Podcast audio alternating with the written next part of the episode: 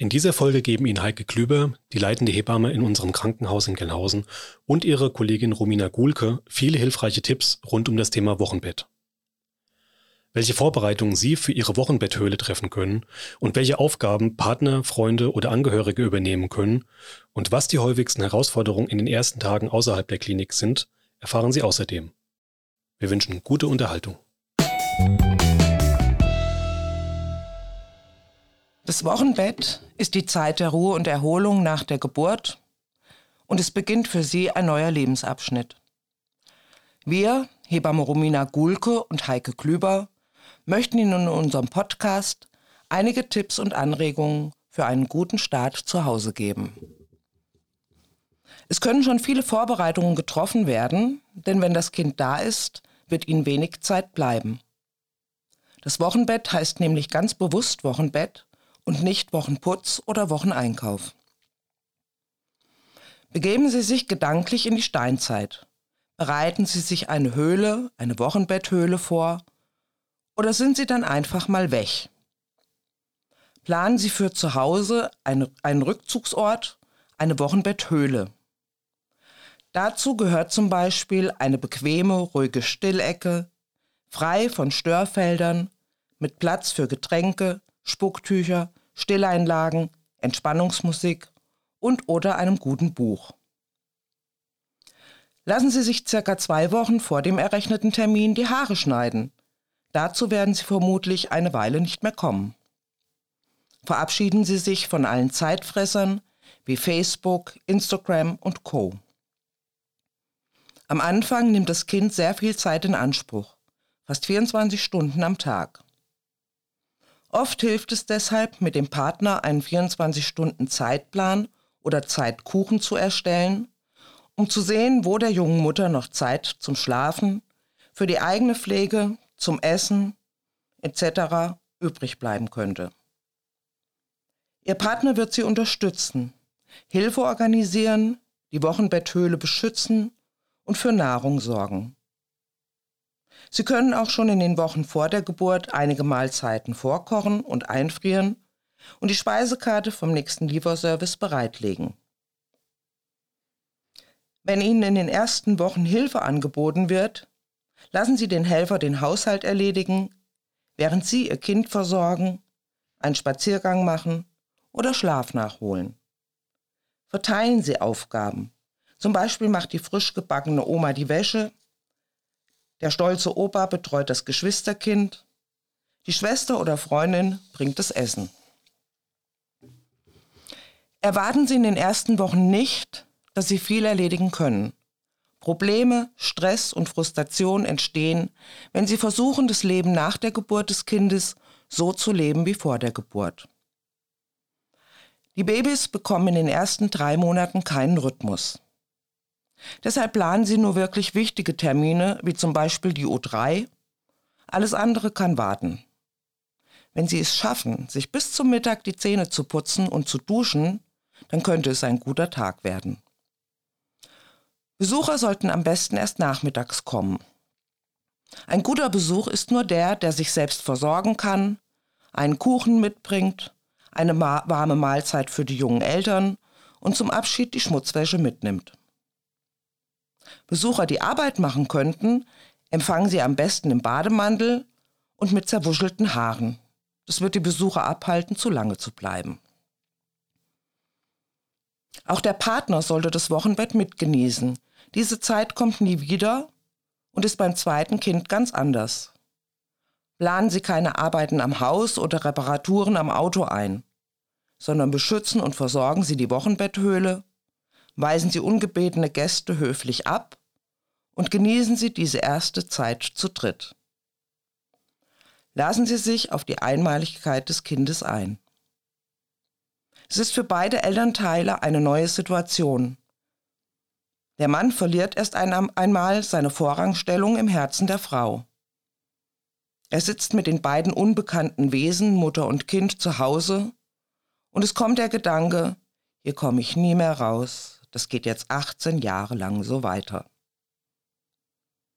Für beide Elternteile sind es Gefühle von unbändigem Stolz bis hin zu Zweifel und Hilflosigkeit.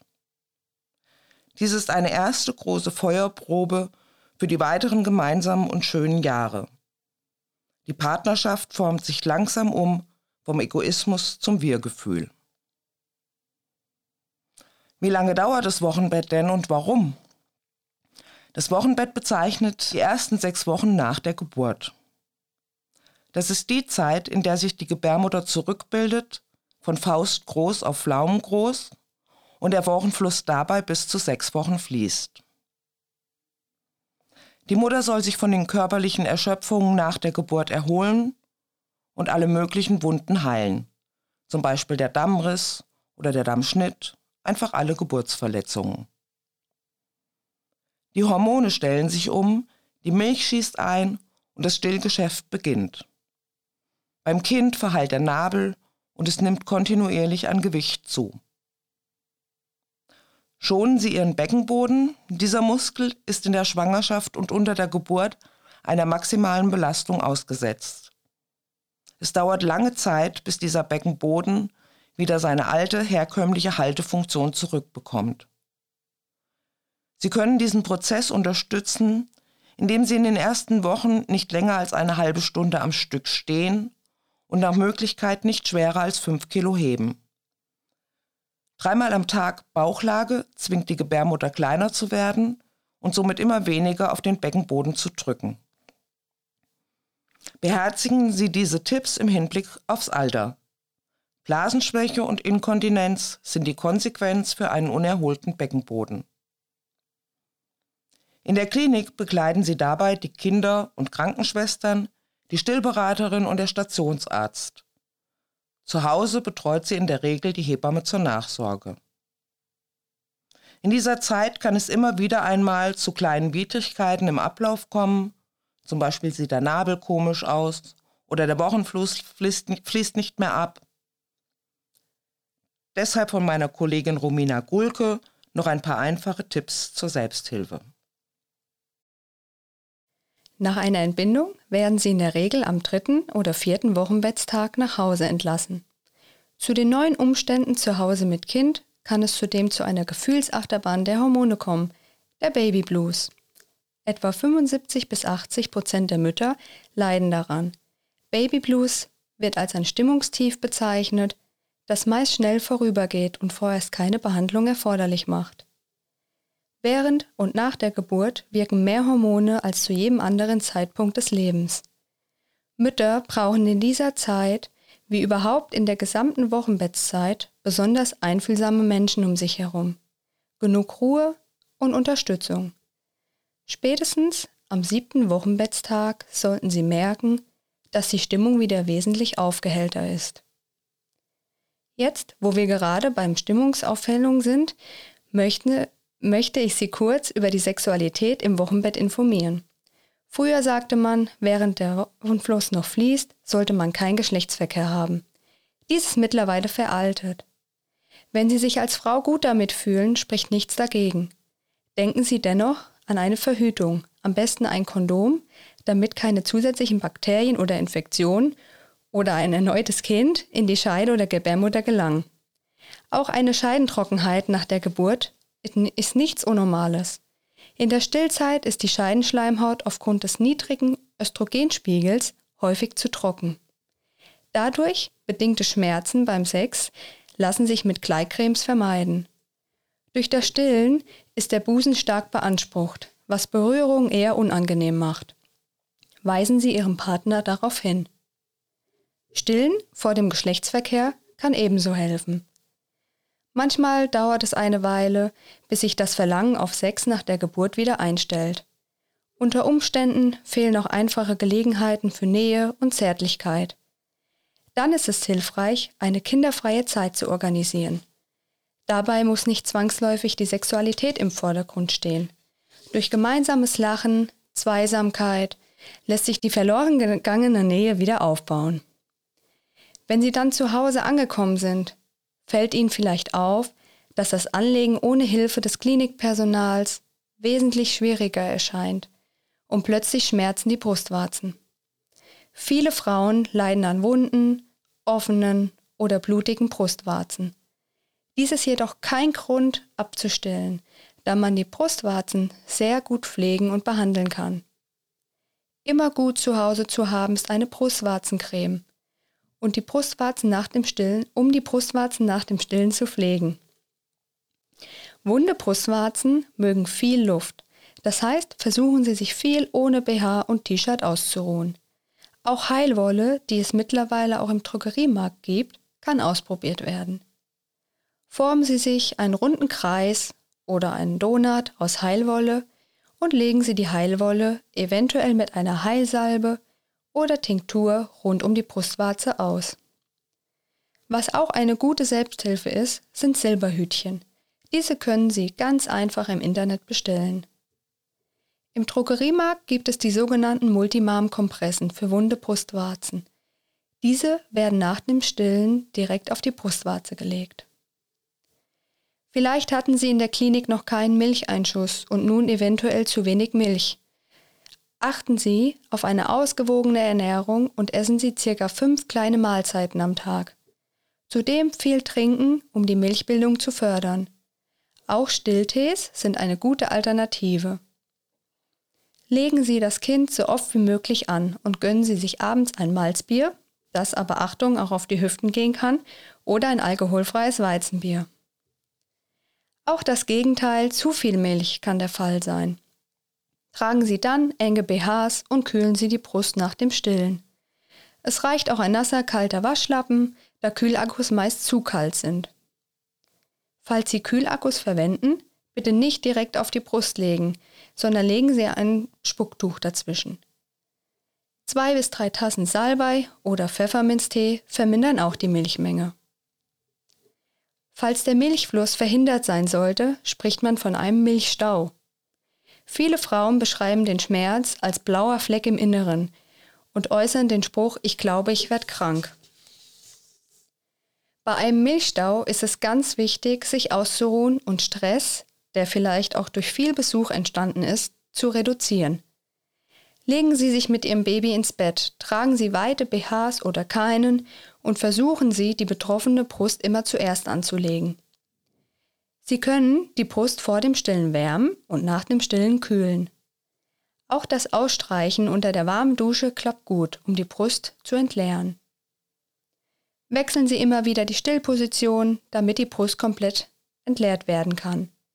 Um die Milchstränge etwas zu strecken, können Sie versuchen, Ihr Kind im Vierfüßlerstand anzulegen.